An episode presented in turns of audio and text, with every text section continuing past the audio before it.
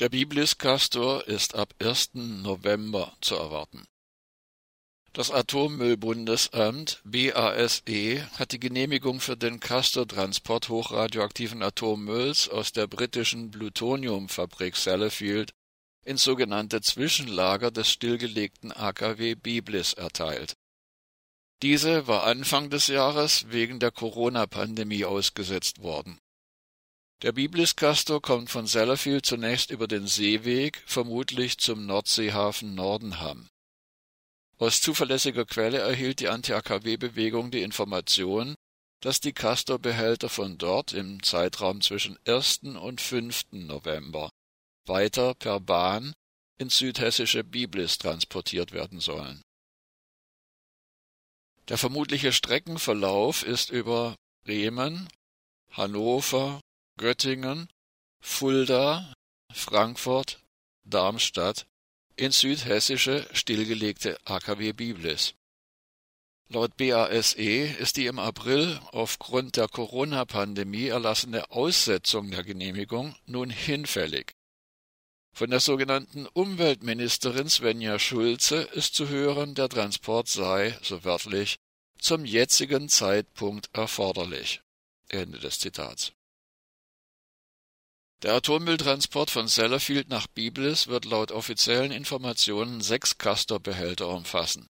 Ein weiterer Castor-Transport von der französischen Plutoniumfabrik La Hague soll in diesem oder im kommenden Jahr folgen und ins sogenannte Zwischenlager des AKW Philipsburg gehen.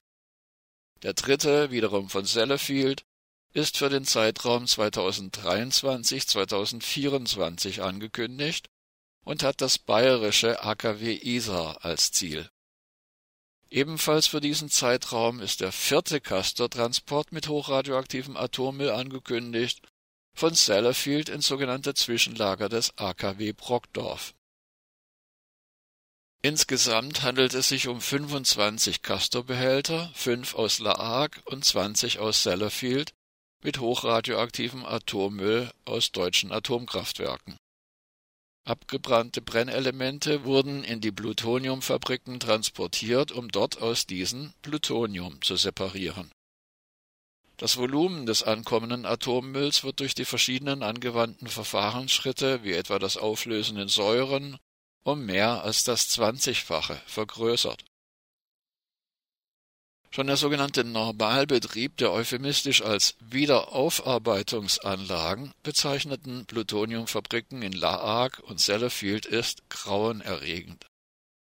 Nach Informationen des World Information Service on Energy WISE in Paris gibt La Hague 40 Mal mehr Radioaktivität in die Umwelt ab als alle rund 440 weltweit betriebenen Atomreaktoren zusammen so werden von La Hague jährlich 230 Millionen Liter radioaktiver Flüssigmüll in den Ärmelkanal gepumpt und von Sellafield fließen jährlich 3300 Millionen Liter radioaktiver Flüssigmüll in die Irische See.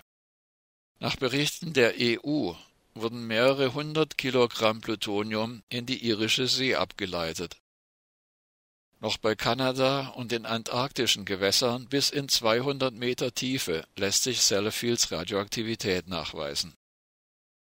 Die Leukämierate bei Kindern ist in der unmittelbaren Umgebung der Anlagen signifikant erhöht. Die deutsche Anti-Atom-Bewegung hat gegen diese, so wörtlich, sinnlose Atommüllverschiebung von Sellafield nach Biblis Aktionen und Blockaden angekündigt